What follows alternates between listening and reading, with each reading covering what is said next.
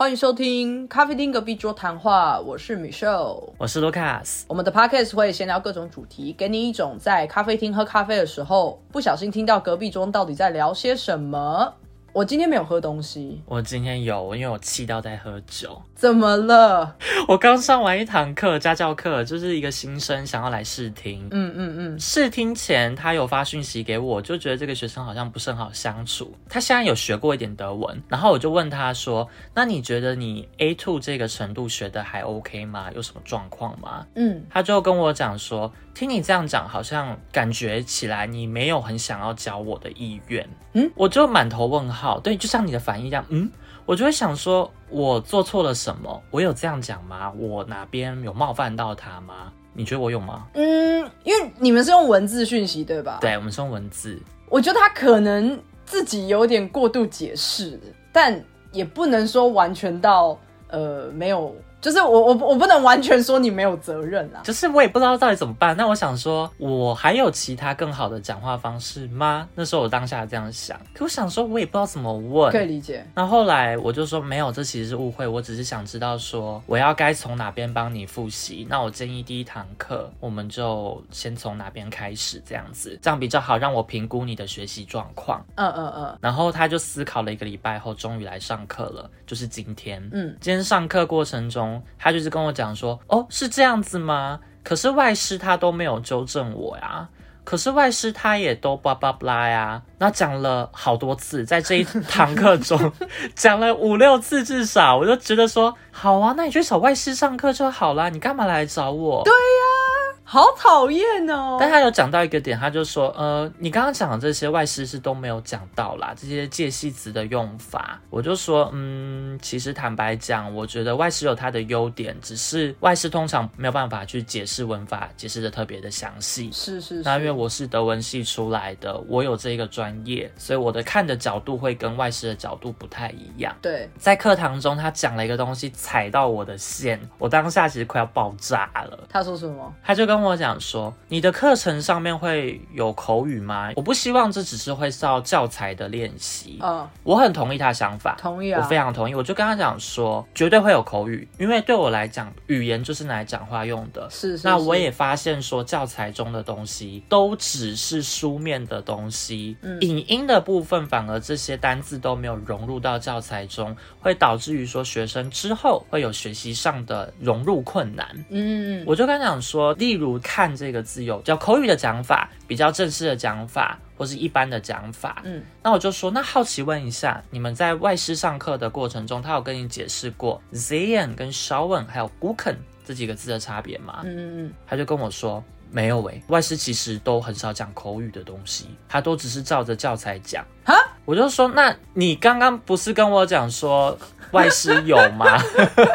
我就说，你刚跟我讲说，哦，我当初会想找外师，就是因为外师会针对于口语的部分做加强。嗯，那你的课程会吗？那么，所以我就假定成说，外师有做很多口语的补充嘛。那你现在跟我，你真的好气哦！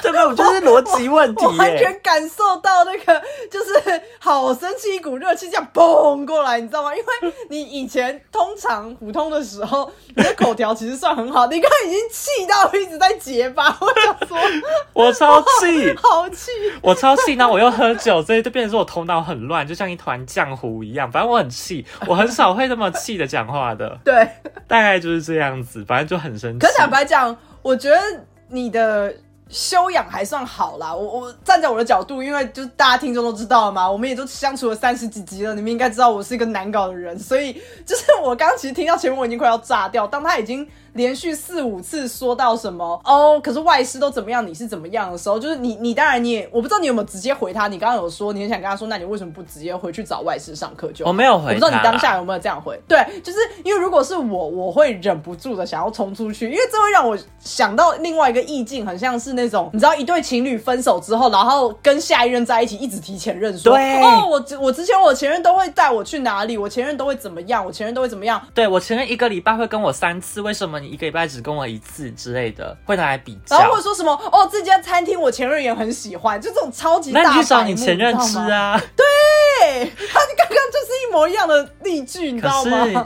毕竟教学来讲有口碑，对我来讲比较困难，是我怕他去讲说，哦，卢卡斯都这样子啊，他，EQ 很低呀、一直在那对。边生气呀、什么这种。所以，我们这种老师上课生气，只能憋在心里，没办法宣泄出来，只能透过 podcast 无辜的听众。突然觉得听众好可怜。不会啦，应该没有到太负面啦，而且这个可能在很多的场合跟情境都有可能发生，大家都会翻白眼的。对，大概就是这样子。好，所以你现在在喝酒，我已经喝啦，我等下还会继续倒哦，所以等一下听众可能会听我讲说，哦，我先去继续倒酒一下。OK，好，那我相信这应该是你这周目前最刻骨铭心的事情。也不是，还有更刻骨铭心的，所以我们这周慢慢聊。好好好，那我先说，我这周其实不是这周，上周跟这周，我这边的生活节奏真的是也是很忙碌。我真的觉得有这么累吗？出社会真的是长大成人的感觉吗？为什么事情可以这么多？好烦！我一件一件讲，但是我不会讲的很详细，因为还在发生这些事情，我都还没有解决掉。嗯第一件事情是呃，关于我房子这边的问题，就是我现在是在外面租屋的。那我的房东，因为他有一些生涯规划的转换，他要去别的国家工作了，所以他要急于的要解决掉现在呃把所有事情都搞定的意思，所以他就有点跟我说，他想要呃把我现在租的这个房子卖掉，这样，然后他很急，因为他已经要出国了，所以他其实有一直来问我很多事情，就是说你什么时候可以找到房子啊，还是你觉得怎么样处理比较好？然后他很急，我不急，因为我这个租屋的合约其实是到呃八月份的，所以其实还很久。哦，对啊，还有四个月耶。对，所以我根本就没有料到这件事情会在这个时间点突然爆出来。那他急躁的程度是他真的每一天早上都会发一条讯息，然后说你考虑的怎么样？你有想要找房子了吗？你想要往外搬吗？就每天都会至少发一条到两条的讯息给我，问我说我我有什么想法？我觉得怎么样？所以我已经觉得很烦，因为你上班的时候已经会被一些同事或主管催促一些案子的事情什么，然后你在私下的生活又发生另外一个人一直在催促的时候，我真的心情好差哦。是，对，然后这是第一件事情，就是一直在不停的催促我。然后另外一件事情是，嗯，我们在好几集之前，其实我当时有分享说，我其实我在面试找工作，但这件事情比较是走马看花这样。对对对然后措手不及的就是，就是这也是在这一两个礼拜也发生，就是我本来只是看到一个职缺，然后我想说，哎，那不然先跟那个职缺的主管聊一聊，因为是在我们公司，只是不一样的部门。嗯，那我说那就先去聊一聊也 OK。结果对方好像就有一种，哎呦，有你要来哦，那你什么时候可以来？哦，很急着需要你耶。对对对，就说如果我已经确定我马上就想去的话，那他可以马上跟他那边的主管单位协调什么的，看能不能尽快的让我过去。嗯，然后我就觉得说，哈，可是我只是过来跟你聊个天，然后了解一下近况，而不是我有这么强烈的需求，说我明天就要去你那上班。所以就这件事情有点像是怎么讲，有点像是你好像把那个球推了，然后它开始滚了之后，就会越滚越快。然后他很积极，对他很积极，那这个时候如果我不积极，就很奇怪嘛。就是那我到底为什么要去找他？所以就会变成说我好多事情同时在忙，我自己原本上班的事情，然后还有房子的事情，然后现在又有这个新工作，可能已经在呃家门口了。那只是看我要不要去开门，马上让他进来的那种感觉。那你打算怎么做？呃，我想过去，但我想过去的理由，我们待会儿我会来大概讲一下。因为我第三件事情，我现在不讲，我第三件事情跟我们今天的主题非常的有联。先卖个关子，那我先把麦克风现场交回给 Lucas。好，我的第二件琐事比较小，比较工作日常而已啦。前面有讲过，其实我是个开会小帮手嘛，对不对？有一集我们在讲好同事坏同事的时候，为什么每次都会有这些奇怪的、奇怪的称呼？开会小帮手啊，之前还是什么月亮妈妈啊，就是一些很奇怪的月亮妈妈那个，我真的去听之后，我想说我到底在公他笑，我不知道我在讲什么。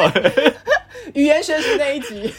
对我真的后来想说，我在讲什么？还还月亮太太、月亮妈妈，我说什么什么鬼？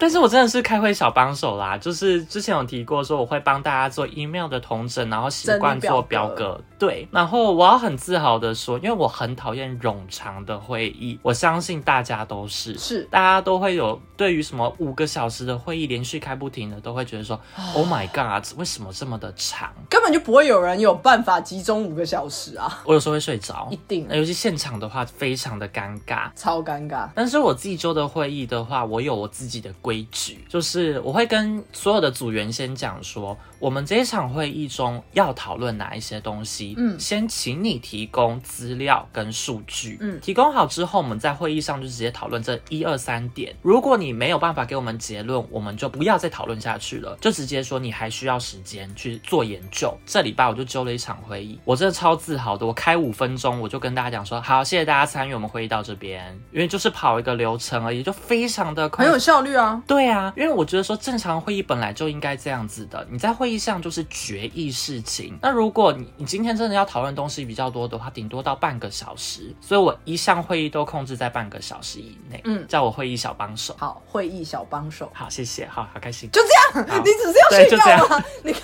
那个故事，我以为你前面讲完以后，你会要说，但是 没有，但是没有，我就只是要讲说，我真是会议小达人，会议小帮手这样。好的，我要给你一个爱的鼓励吗？不用了，谢谢。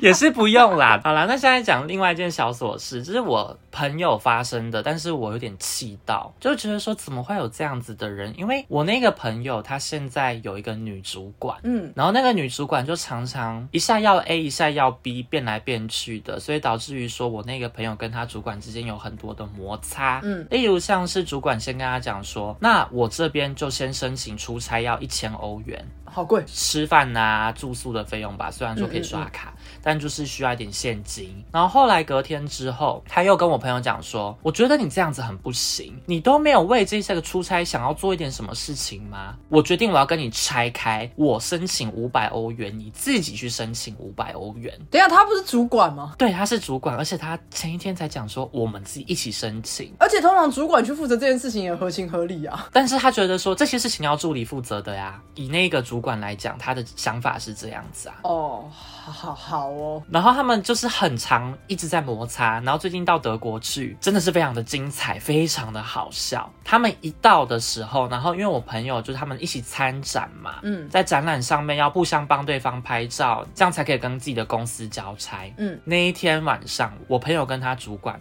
不愉快。你知道不愉快的原因是为什么东西吗？你不要讲晚上不愉快，很容易想歪。你讲快一点。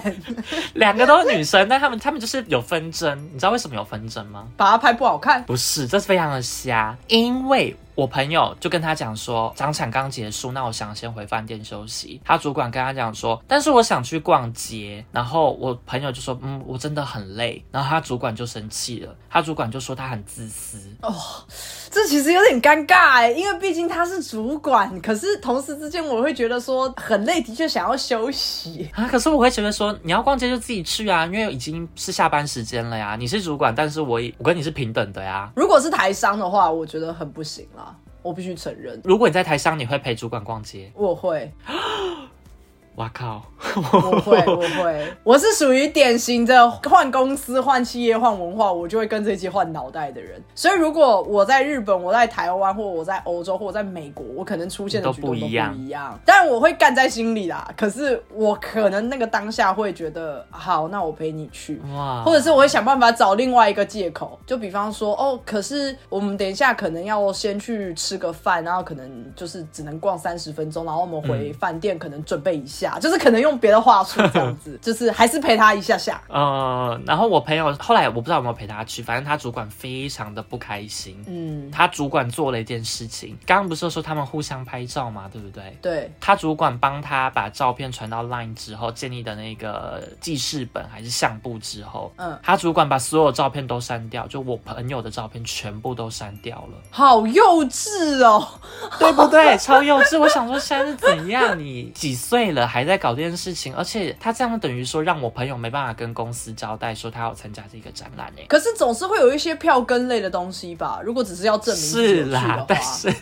但是人资那一块要交作业啊，你要写交报告的呀。无聊的主管，但是也有可能是因为他真的气到在阴你朋友，可能是，但我就觉得说怎么会这么的没有度量，而且很小心眼。对呀、我朋友就跟我讲说，他每天后来都在跟主管不开心，然后主管有一天还哭，就跟我们今天的主题有关，就讲说我对你这么好，然后你都对我不好，就开始 情勒大法？对 他主管一直在情勒他，而且他主管今天发生一件非常好笑的事情，让我笑死。他们今天本来要飞回来台湾，嗯，结果在要登机前发现说，哦，原来主管的包包放在火车上，忘了拿下来了。哦，包包里有护照，有钱。完蛋！哇，天哪，他没办法搭飞机，然后现在呢，他主管就跟他讲说：“那你帮我雇行李。”他们在机场那边，他说他要去处理这件事情。嗯飞机距离那时候剩下半个小时、一个小时左右就要起飞了，怎么可能来得及？你还要排安检？他连报道都没有，哎，根本连他自己都没有办法上去了吧？对呀、然后后来我朋友就很可怜，在帮他主管顾行李。好雷的人哦！对啊，我说你怎么不跟你主管讲说你真的很瞎？因为他主管有骂过我朋友说你真的很瞎。他是主管啦，但是我觉得很生气，因为那一天刚刚说逛街嘛，对不对？呃，然后我朋友就跟他主管讲说：“那请问一下，我们是在某某站下车嘛，对不对？”跟他确认。虽然我觉得我朋友是白目，多做了这件事情。嗯，然后他主管就很生气，就跟他说：“你真的很瞎，我们都住几天了，你还在问这个问题？因为他们之前都是一起行动。我朋友这一点也是欠骂，我必须坦白讲。是，好，总之呢，他就对我朋友讲说：“你真的很瞎。”然后就想说：“干，你今天包包忘记在火车上，你的护照跟钱你都忘最记在里面。”瞎，瞎没就是你。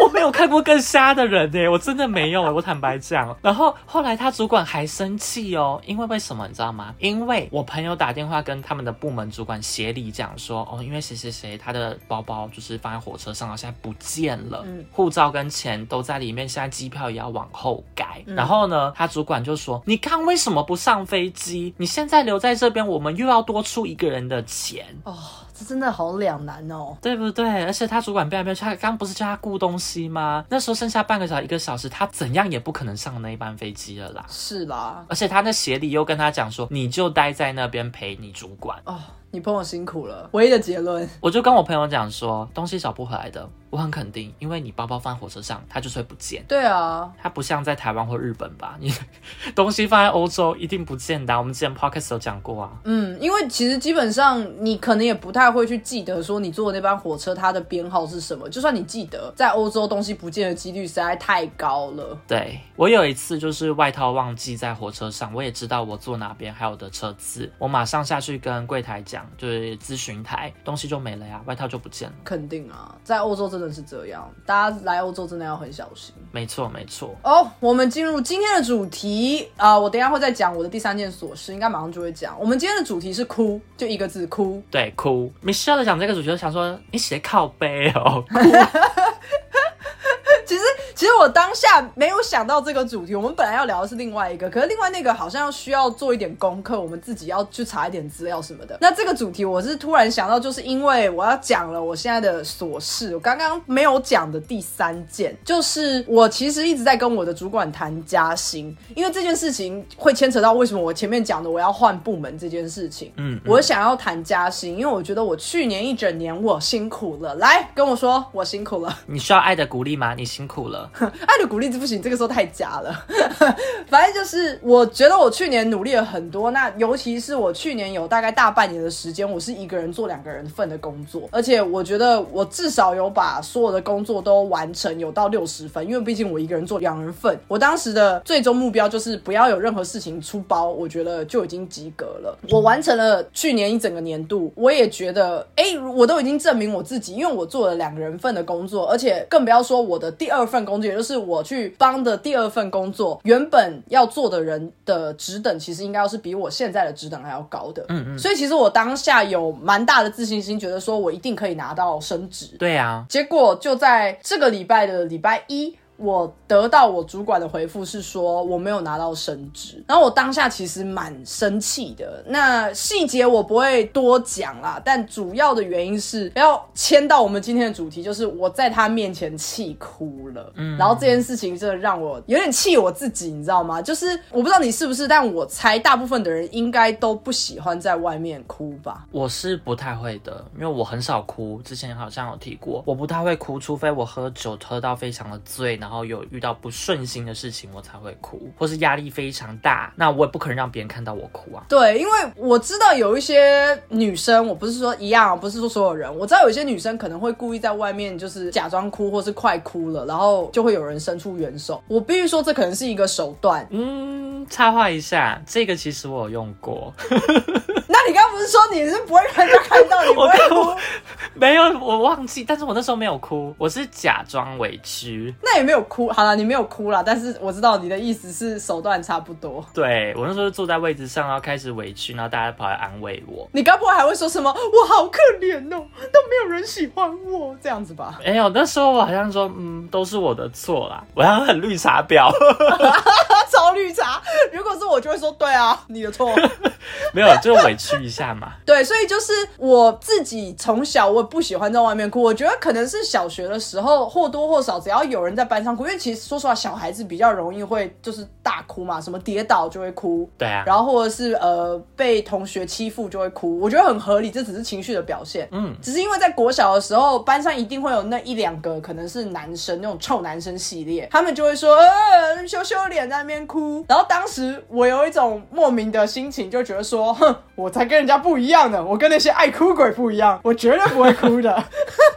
我不知道我自己在坚持什么。哭这件事情在台湾来讲，就是一件大家认为很不好的事情，好像就是你很懦弱，对你没有办法去解决问题，你为什么要哭？所以大家都会讲说不要哭，不准哭。对，尤其是男生，可能对男生的期望又会更高，觉得就是什么男儿有泪不轻弹。虽然我很讨厌这句话，对。但你又不是男儿，没有。可是我觉得情绪这件事情，因为我们小时候没有正确的学习到，所以长大以后才会有很多人很辛苦啊。就是该大笑的时候没有大笑，该大哭的时候没有大哭，所以你的情绪找不到出口，才有可能压抑嘛。确实。那我自己也是这个状况，所以我小时候养成了这个，我可以说是坏习惯啊，就是我忍住，我不要在任何人面前哭，就算是我父母或是我家人，我都不想在他们面前哭，我只想要一个人躲在房间里面。的时候哭，而且我还甚至不想要让别人知道我哭了，就是我会想办法，你知道，用枕头闷住自己，然后在那边啜泣。你真的会闷住自己哦？没有啦，这只是一个比喻啊，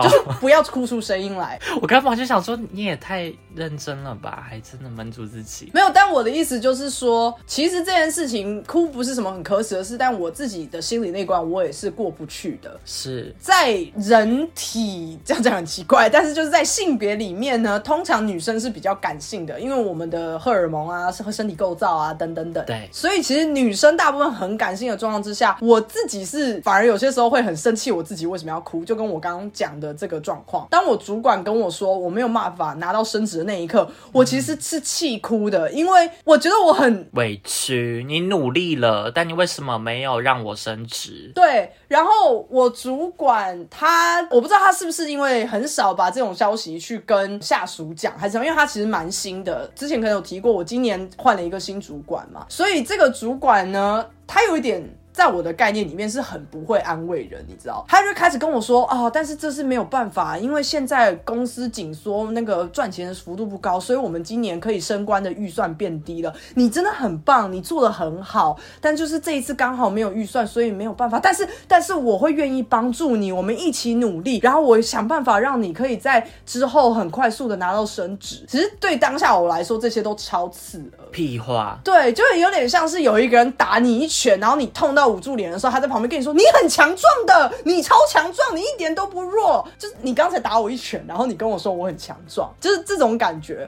完全懂你啊！我就跟他说，你就直接跟我说，我过去的努力根本没有成绩。我说你这样讲，我可能心情还比较舒坦一点。你现在一直在安慰我说，我其实过去做的很好，但是结论就是我做的不好啊。那你一直这样跟我讲，到底要干嘛？你还不如直接告诉我说，我过去就是做的很糟糕。其实我当下其实已经，你知道那个情绪已经脑充血了啦。对，因为我有点爆冲了，我只会觉得你们都闭嘴啦，你们没有人知道我到底经历了什么，就是这类型的很极端的想法。因为他很晚来，他根本没有看到你的努力过啊。对对对，那他其实中间讲的非常多啦，我们前后这个谈话大概有分两次，然后每一次都有差不多呃四十分钟到一个小时，所以我们内容讲的非常多，我就不在这边赘述。可是直到我一直一直这样跟他讲说，你不用安慰我，然后你也不要跟我提什么之后你要怎么帮我，因为对我来说，我现在沮丧到我根本没有办法振作起来，告诉你说，OK，我明年要拿到升职，我们一起来拟定计划吧。我觉得这太假了，我的心理上根本还没有办法接受这个事实，所以你不要告诉我说我要怎么去拟定这些计划。我我其实当下我豁出去了，我跟他讲了非常多，我都觉得在台湾我可能就要被开掉一些话。对，没有人身攻击，可是我是一直反驳他的，就到最后他终于跟我说：“好，既然这是你想听的，那我就告诉你吧。你过去这几年来，你完全没有做到我们要的要求，所以你没有拿到升职。虽然我是这样子呛他的，可是当他讲完这句话的时候，我的眼泪滴出来了，就滴了一滴，嗯。真的是一滴，有滴出我的眼眶这样。可是我听到这时候，我反而会更难过哎，我会觉得说，哇，我真的是完全被否定哎。虽然这是你想要听到的东西，心情实在太复杂了啦，当下。然后我当时滴出那一滴的时候，我其实也有一点不高兴，我想说，哥，你们怎么没有忍住哦的那种感觉啊，我也觉得得说，怎么只有一滴？靠背，哎、我当时想哭，我是随时可以哭。我这个礼拜，因为我礼拜一知道这个消息嘛，我这个礼拜几乎是你知道自动驾驶的状态，你知道吗？就是我上班是我都可以上班，可是我如果想要哭的话，我可以马上三秒就掉下眼泪的那一种。就是我只要进到那个情绪里面，我就会炸掉。可是我一直跟我自己说，就是我不要在上班的时间做这件事，这样很不专业什么的，就是还是在忍啦，就是顾面子的那个状态。我懂。所以我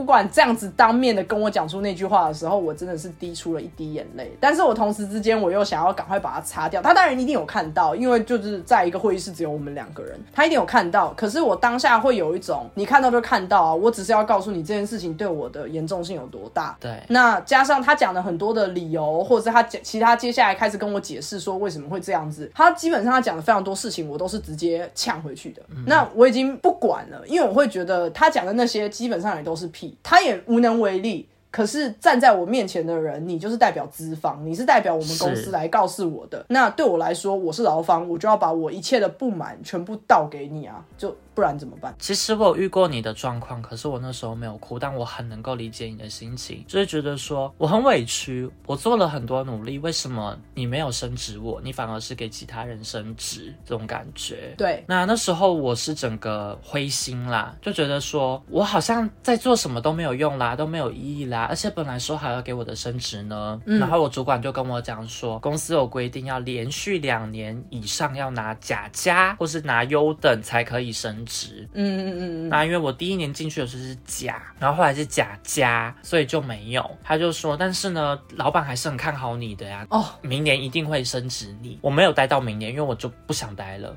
我觉得这样的环境我没办法再待下去，我没有办法接受我自己没办法升职，或是说我的努力没办法被看见。对，所以这是为什么我现在我跟我主管谈完那件事情，他最后中间有问我说，好，那你觉得你想要怎么做？因为你跟我说你不想要现在开始跟我拟定计划，说要升职，我就说我要去那个部门，我就讲，我说马上立刻马上现在，我下礼拜就可以去，我明天就可以去，我可以去吗？就是我真的已经炸到一个不行，然后。我主管就说、好，我会去跟那边的主管讲一下，这样。然后我已经打定主意，我下礼拜一上班，我就要直接跟那边的主管问他说，我什么时候可以过去？就是我是觉得我就是要展现出我要尽快离开现在这个环境，因为其实。坦白讲，我主管中间还跟我就是开始又讲一些说，哎、可是其实你不管到哪里，你都会面临一样的瓶颈啊，你还是要成长，你还是要不管是跟我还是跟别的主管，你都要去拟定这些计划。然后我当时我就我真的很会吵架，我必须说，我已经被训练出来了。以前是那种你吵架的当下，你不知道要讲什么，然后你回家洗澡的时候才突然蹦出一大堆可以回的话，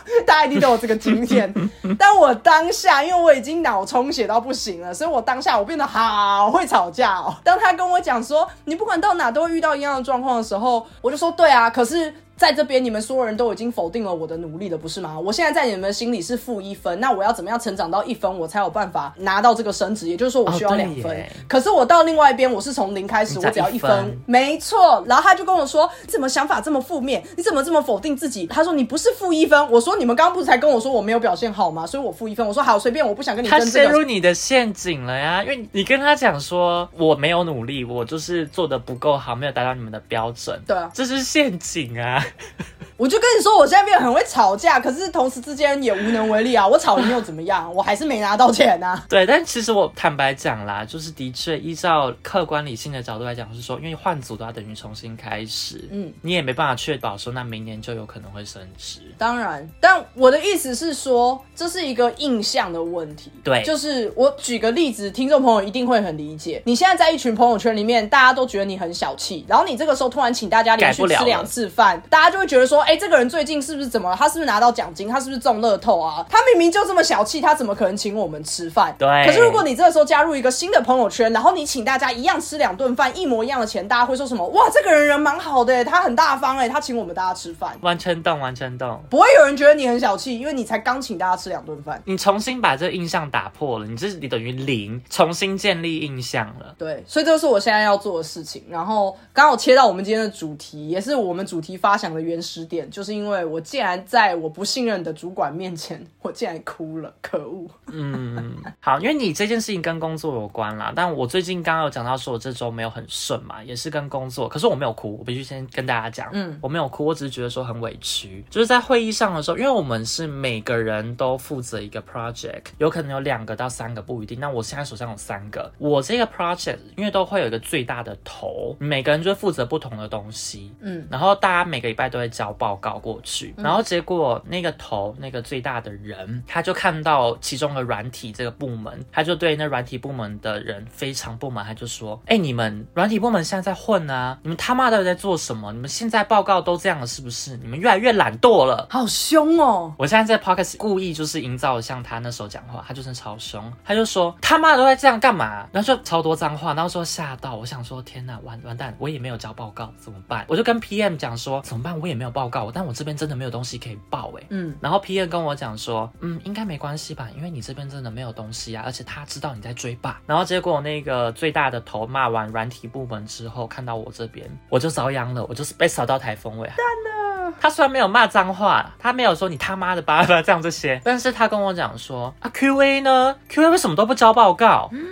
我是 QA，我就说，呃，QA 这一周没有太大的问题，所以在下礼拜就不跟老板回报了。他就说，那其他问题呢？我不是只说你们这边跟工厂的而已，哎，你们 software DQA、hardware DQA 呢？Lucas，我拜托你，你要去跟他们串呐、天哪！你为什么都不跟他们拿报告？就在会议上这样子讲。当着大家的面，对，我就跟他讲说，因为我们这边还没有开始测试，嗯，他就说为什么还没有开始测试？我说因为这个截止日在三月二十六号前要测完蛋了。那我们目前因为专案手上有其他的要排，所以还没有排到。那预计下周会有一个结果，会有个进度。他就继续神掐说，那请问 HBM issue 呢？HBM 是这种静电啦，比较专业的东西。然后我就跟他讲说，HBN 在三月初就已经有结果了，所以我这边没有要再另外报。总之他就是非常生气，他怒火中烧，他没有要听我讲说为什么我这边没有东西要报，他就是很生气。我坦白讲，如果我是你，我也会开始大辩解，因为我最近也发生差不多的状况。可是站在一个外人的立场，我会很想跟你说，就是他根本没有要听了，他只是要一直骂而已。所以你去跟他讲的时候，他只是继续找到下一个目标去骂而已。我感觉好像真的是这样，因为他后来就是因为一个一个被我跟他讲说，因为怎样怎样的原因，所以我这边没有要交报告他。就觉得你在找借口，他觉得你根本没有要处理问题，你根本就没有在改变什么的，这些借口全部都会出来。他就说：“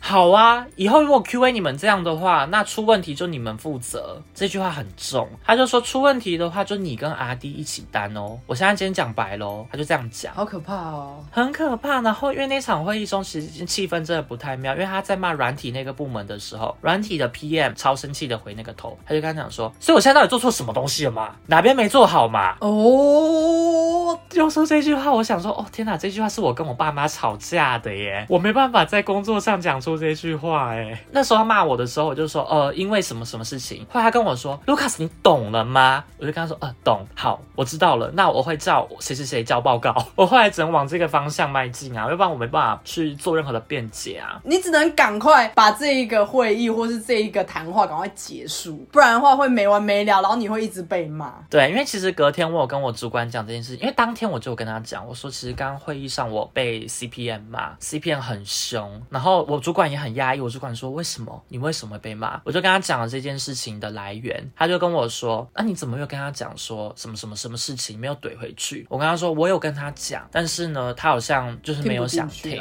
对，他就跟我说啊，这样没关系啦，但是你也不要往内心放，因为你都有好好的做事情。那他也不是这么坏的人，他可能就是当天情绪真的很不好而已。嗯，在整个 pocket 中，我其实讲了好多次，我主管真是好人，他很会带。可能怕我情绪太低落，他隔天又来安慰我，跟我讲说没关系，那个昨天的事情就这样子，那我们就是好好的继续做下去就好了。嗯。好了好了，至少你自己的直属主管是站在你这边的，这还蛮暖心的。哦，对啊，我的这个他没有到不好，可是因为他一来以后，可能刚好我们接连要面对的事情都是他要宣告坏消息大于好消息，嗯，所以就变成我跟他还没有办法建立信任感的时候，我就已经对他没什么好印象了。对。好，我们今天就直接进入我们今天哭的主题。刚讲了很多负能量哦，虽然我们今天要聊哭这件事，但我可以马上告诉大家一个我曾经大哭过，但是我后来事后想想，觉得我到底哭屁啊的 那种例子。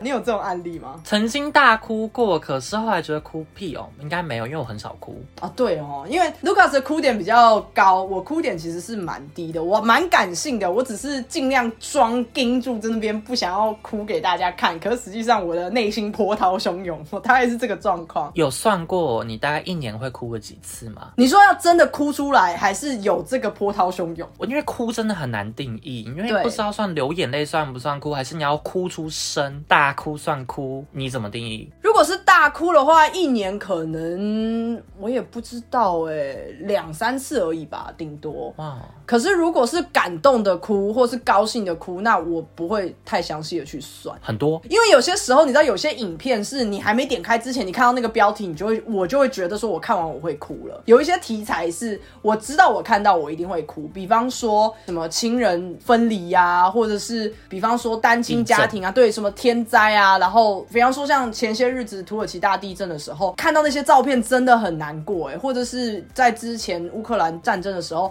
看到一些新闻照片，哇，真的当天又觉得心情很低落，好闷哦，因为真的很想哭。你只要把自己带进去就。完蛋了！你会整个哭爆。你只要开始想说，如果是我的话，如果是谁谁谁的话，你就会完蛋。我我自己就会在那个时间点大哭。那我刚刚讲的这个很好笑的例子来了，就是我有一次看《樱桃小丸子》的电影版看到哭。你这个真的很神奇哎，是怎样的情况？跟大家分享一下。我必须要说，这个跟比方说有一些动漫，什么《鬼灭之刃》里面某一段很想哭，什么《玩具总动员》跟玩具分离很想哭。我相信有一些动漫的确它很。煽情，很催泪。可是这个状况是。我当时算是人生第一次离家要去外地读书，然后我在过程中，我就想说，啊，我不要看一些很恐怖的电影或是电视剧好了啊，樱桃小丸子应该是可以很开心的吧？我当下想说，它只是一个动画嘛。对啊，对啊，我就开始看，然后那一集樱桃小丸子的电影版刚好是在讲说，有一群外国朋友去他们学校参访，然后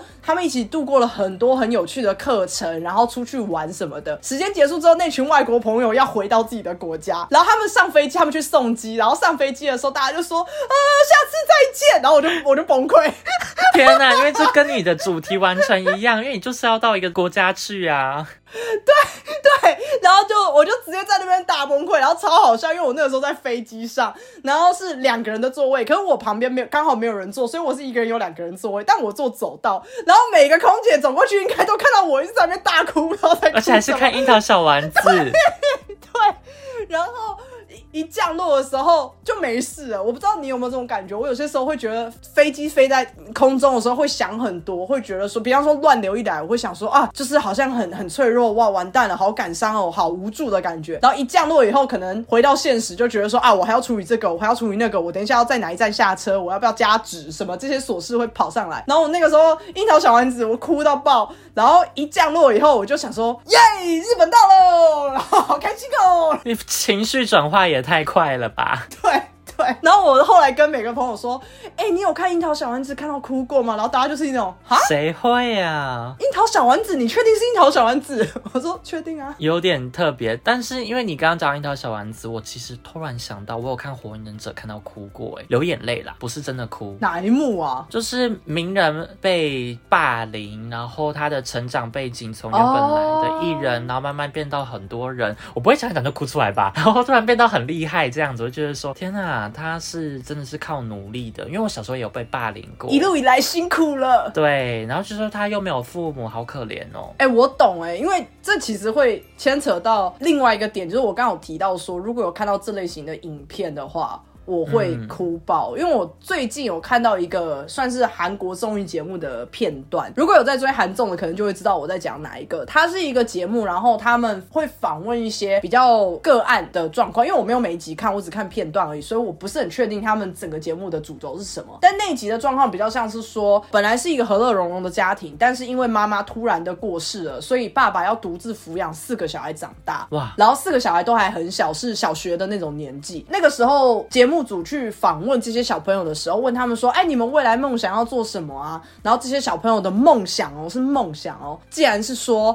哦，我希望爸爸可以健健康康的，我希望爸爸可以多注重自己的健康，然后我希望可以跟爸爸永远在一起，因为他们是觉得爸爸太辛苦了，一个人要顾整个家，要赚钱，还要照顾四个小孩子，然后他们很害怕又突然失去爸爸，因为妈妈是突然走掉的。然后因为这件事情，后来节目组就有请那种什么心理学专家啊，或是那种儿少教育专家，然后那个专家就说，通常在这个年纪的小孩子，国小这个年纪，他们在意的事情应该是他们自己，我想要玩具，我想要买什么，带我去哪里玩。他说，可是这些小孩子他们的想法竟然是不希望爸爸出事，希望爸爸永远健康。他就说，就代表了他们都觉得爸爸很辛苦，然后爸爸这些压力已经转教到转借到他们身上，然后他们甚至会感到愧疚，说我不能生病，因为我生病会再让爸爸更辛苦。对，然后我那时候看到这边，我是爆哭，你知道吗？我就想说，怎么可以有人这么可怜？我觉得尤其是你讲到那个点，是害怕连爸爸也会失去这个部分。对，所以我当下我就哭爆。然后当时当然后续就是那个心理医师他有介入这个家庭，有跟大家聊一聊，然后也有跟爸爸聊一聊。然后爸爸其实很震惊，小朋友竟然是这样想的。嗯，然后后来才知道说，因为爸爸其实一直把妈妈的东西全部都收起来，因为他觉得太痛苦了，他不愿意再看到妈妈的照片什么，因为他觉得太痛了。他只想要大家就是尽可能的上轨道，然后往前看，我们一起怎么样更好更好。可是实际上是大家都还没走出妈妈的这个伤痛，这样，所以后面有后续的处理，然后让大家有比较愿意接受这个事实。这样，我当时看这个片段，我就是哭到不行哎、就我只要看到这种什么单亲、啊、家庭有家庭的，真的不行哎、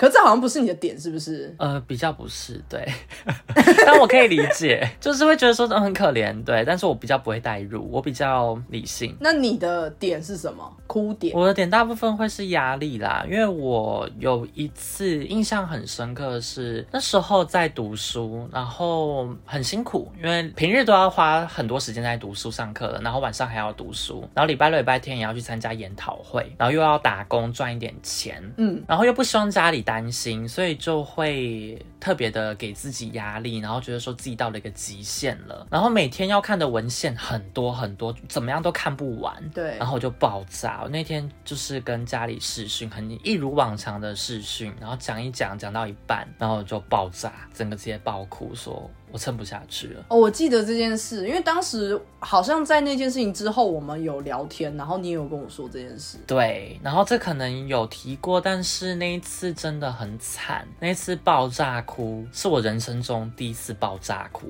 然后我爸妈看了也很心疼，他们就说那就回来了，就不要读了呀，为什么还要继续这样子那么辛苦，那还要工作？那时候就觉得说已经真的到了一个极限了啦。就压力累积，对呀、然后那次也很，因为你刚刚有问到一个问题，说会不会不想在别人面前哭嘛？对，那次很巧，我一哭完一出房间就看到，哎，我室友原来在家，而且他女朋友也在。Oh my god！硬挤出笑容跟他讲说：“哎、你们都在家，你们都还好吗？” 尴尬死，可是隔音不好，他们是不是早就已经有听到啊？隔音超差，而且我是大哭哎、我是直接 这样子哭哎、嗯嗯，虽然听起来很像在笑，但我懂你意思啊。没有，那是那是哭，好好好，这是爆炸哭的感觉。我还有一个点，我觉得这个点应该你也可以理解。每一次在机场要上飞机的时候，跟留在没有要上飞机的人招手说拜拜的时候，真的好催泪哦。尤其是家人，家人催泪到不行哎。对啊，我都会跟他们讲说不要送了，我说我也不会回头，我都会很潇洒的说拜拜，然后一转身，然后鼻酸。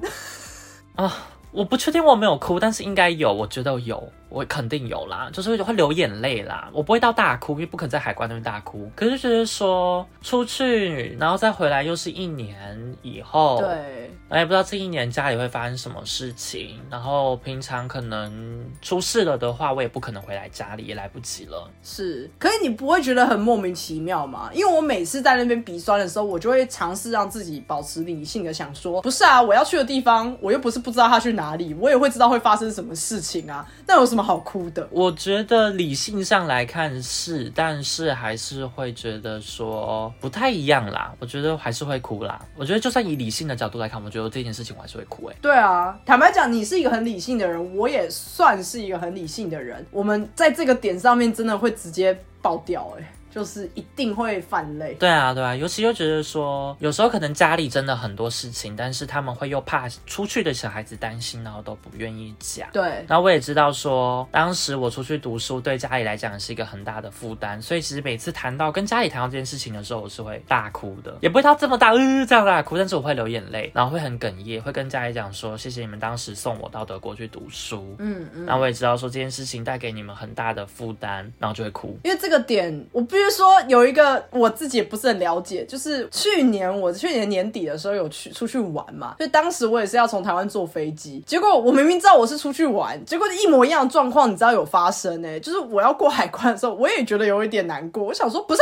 我是出去玩才，去一个礼拜而已，不是吗？对，我想说，为什么我要觉得很哽咽呢？我不是就只我是出去玩呢，出去爽哎，我哭屁呀！这个我不懂。我觉得那个门真的很奇怪，那个要进去到里面安检的那个门，它是不是有喷一些什么催泪的气体之类的？每次都觉得好想哭。你有发现吗？在 X 光那一区的时候就不会。哦，对对对对，检查搜寻那边时候就不会想哭。这是过那个门。然后你在那边排队的时候还有一点余韵，然后当你开始你知道脱外套、脱包包、脱鞋子，然后那边放一大堆篮子上面的时候，理智到不行。对啊，而且我现在头脑有画面，我就觉得说天啊，好想哭哦！就是真的，也就是说家人在那个门口那边，包括其实迎机的时候，就算我连回来台湾，我都觉得有点想哭哎。啊，我回来完全不会，这不是我的点啊，是吗？我就觉得说，就是觉得好感动哦。Yes。我终于有一个不是啊，但是我是想哭，但没有到哭啦。可是因为刚刚有讲到离开台湾嘛，但是我离开德国的时候，我也是爆炸哭，跟我刚刚提到说在德国读书压力超大的时候的一样等级的爆炸哭，甚至更惨，因为我必须真的要离开德国了，家里真的没办法再支援我了。嗯，那我也要当兵，所以我必须要离开了。我就觉得说，人生这么就是这样的很多不公平的事情，很多你无能为力的事情。嗯，我当时是想说我要。留在那边，然后拿永久居留。对对，可是就没办法。可是坦白讲，我觉得你能有勇气做出这个决定，我觉得很棒哎。因为有些时候很多人会硬撑着在那边，然后最后他也一点都不快乐。就算他拿到了他要的东西，但我会觉得要做出这么艰难的决定，打破你一开始出国的时候发的宏愿，我觉得蛮 蛮有勇气的。对啊，但是就是觉得说违背了自己本来的初衷，或是本来的计划啦。是是是，你还有什么时间点你一定会大哭的吗？跟感情有关的有？你说哪一种亲情吗？还是因为亲情我刚刚讲过了嘛？友情我到。目前为止还好哎，我说的是跟恋情啦，跟爱情之间有关的哦。分手一定会哭吧？因为我前任有一次就是送我 Power Bank 那个前任，好，大家可能都有印象，送我 Power Bank 那个，然后上面写 Lucas 生日快乐的那一个。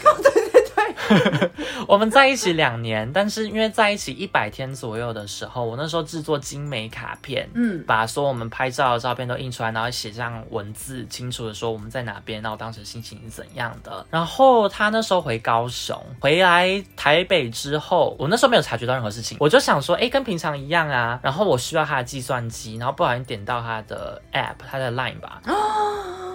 潘朵拉就发现说：“天哪！”他在我回去的时候，他就问他邻居，他就直接跟邻居讲说：“好久没有被干了。” Oh my god！这可以播吗？可以啦。好久没有了。呃，你有套子吗？什么时候来？这样子，哇，直接大出轨哎！我看到之后我就很傻眼，然后他邻居就跟他讲说，嗯，我现在喝酒喝的很多，我没办法。那时候前男友在睡觉，我又叫了他起来，跟他讲说这是什么一回事。他就说，哦，可是就没有做到啊，不行啊。对，他就说，哦，因为我就想说没有啊。我说不是啊，是因为你邻居跟你你讲说，因为他喝酒喝了很多，所以没有办法来啊。如果他来，那你们不就做了吗？他就说，呃，可是结果就是没有啊。我就说，可是你已经有这样子的想法了呀，那你怎么前一天晚上还在跟我讲说很想你、爱你，然后马上就去跟邻居讨干？我没办法接受哎。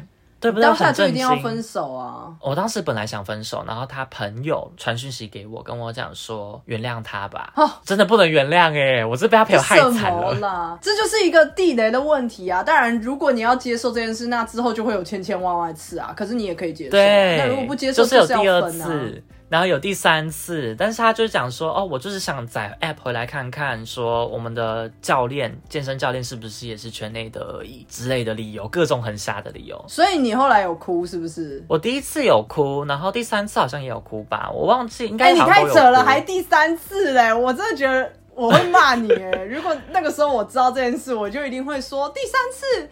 第三次，所以你不知道，我以为你知道，因为其实 Michelle 知道我的前男友是谁，然后我们还有一起见过面。我前前后后有知道，可是我当下选择一个观望的态度，因为我觉得那是你的感情，我没有什么好，就是给你一些建议什么的。只是我现在仔细听听，我就会觉得不是吧？那你你有什么资格哭啊？你自己允许他做这件事的？哎，可是我想说，我给他一个机会，他会改进自己，他会变更好之类的。他跪下来跟我说他会改，哦，跪下来哇。对，哇，这个情勒很大哎，还跪下来，所以我就想说，好吧。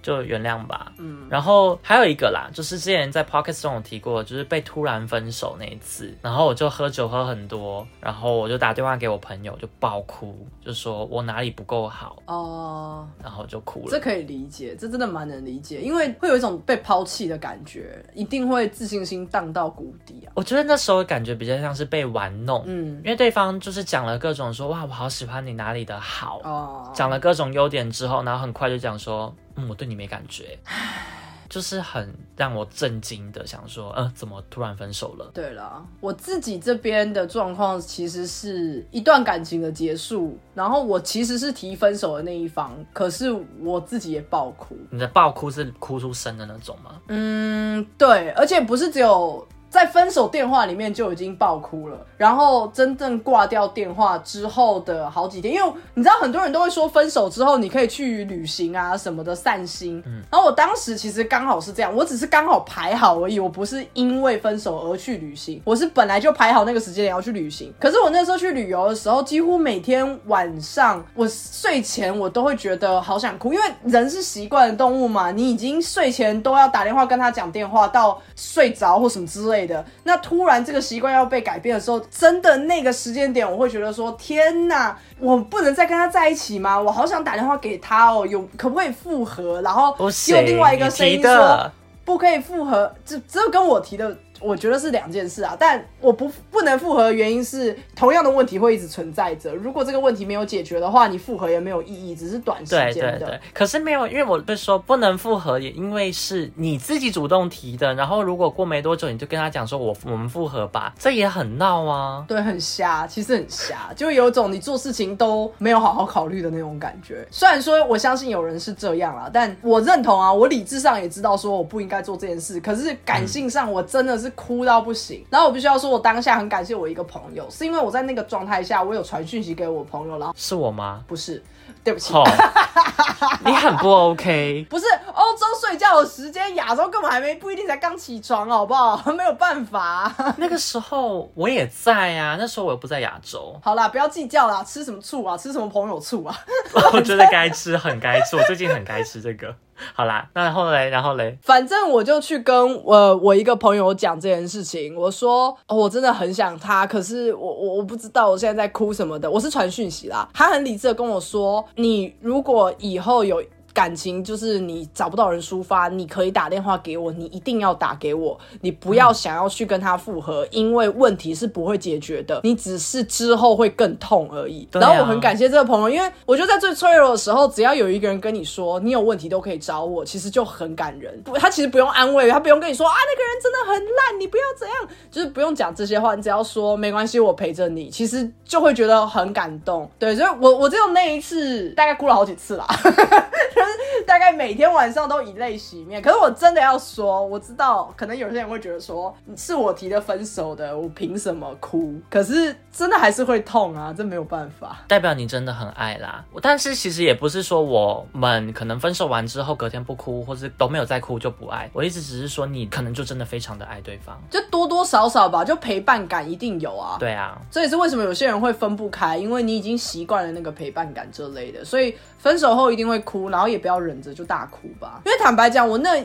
一个礼拜，因为我去旅游嘛，那一个礼拜大概只有前两三天我是每天晚上都哭了，可是大概到第四天开始，就状况就慢慢好转了，开始转移注意力，比方说专注在我当时的旅游上面啊，或者是跟朋友的聊天啊，慢慢的就已经过了啦。是是。那我想在最后问一个问题，嗯你有没有觉得说你经历过的事情可能很多了之后，就有很多事情其实没有哭的那个必要了？